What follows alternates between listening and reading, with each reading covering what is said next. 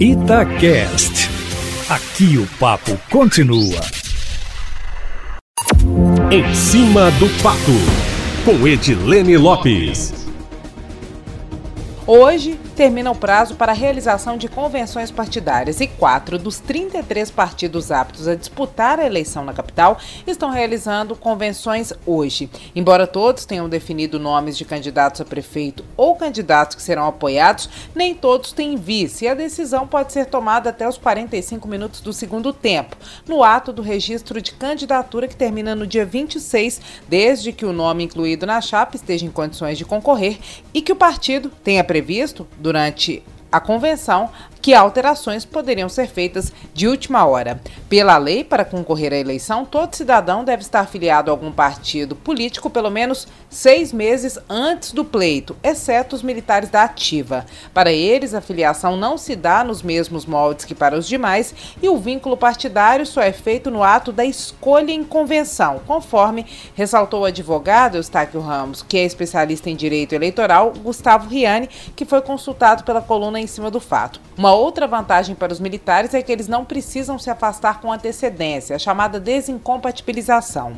Segundo o Tribunal Regional Eleitoral de Minas Gerais, em consulta feita pela coluna em cima do fato, militares da ativa que estão trabalhando devem se afastar do cargo para disputar as eleições para prefeito ou vereador, independente de ocuparem ou não cargo de comando. O prazo, porém, não é estabelecido pela lei. No entanto, no processo de registro de candidatura, o militar já deve apresentar o comprovante do afastamento. O entendimento do TRE de Minas Gerais, então, é que no ato do registro de candidatura, esses militares já devem estar afastados. O prazo termina, em todo o Brasil, no dia 26. É importante a gente pontuar, Eustáquio, que o discurso e a popularidade do presidente Jair Bolsonaro ajudaram a eleger e a colocar em um lugar mais central as figuras do militarismo e dos militares. Os reflexos foram sentidos não apenas na eleição de 2018, quando, na comparação com o ano de 2014, o número de policiais militares e civis mais que quadruplicou,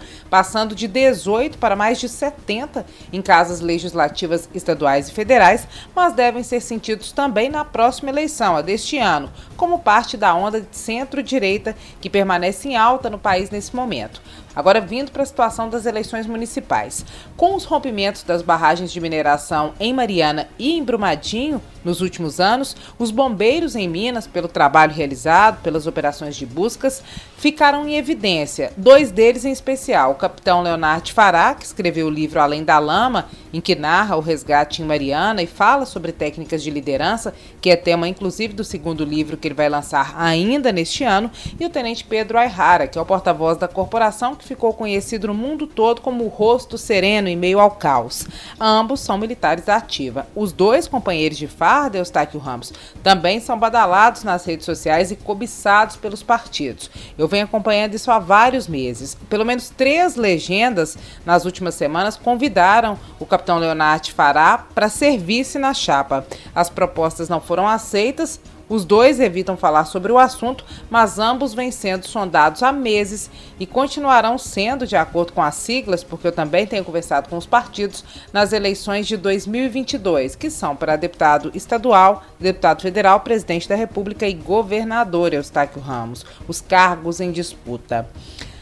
E mudando um pouquinho de assunto, ontem, após a divulgação de números do IDEB, o Índice Nacional da Educação Básica, em que os anos iniciais da educação fundamental em Minas se mantiveram na quarta posição nacional, os anos finais subiram da 13 terceira para a nona posição e o ensino médio da 11 primeira também para a nona, o governador Romeu Zema, do Partido Novo, e a secretária de Educação, Júlia Santana, concederam entrevista coletiva e comemoraram os números. No entanto, o deputado estadual Bartô, também do Partido Novo, na sequência fez um um post Eustáquio Ramos no Facebook criticando, dizendo que não há nada que se comemorar e que jogar purpurina em resultado médio é um erro, Eustáquio. As críticas do deputado à gestão da Secretaria de Educação não são novidade. Começaram com as reclamações de que integrantes do governo petista haviam sido mantidos na estrutura e, por causa desses posicionamentos anteriores, nesse sentido, já houve indisposição dentro do Partido Novo em relação ao deputado. Hashtag Tretas Eustáquio Ramos. Amanhã eu volto, meu amigo, sempre em primeira mão e em cima do fato.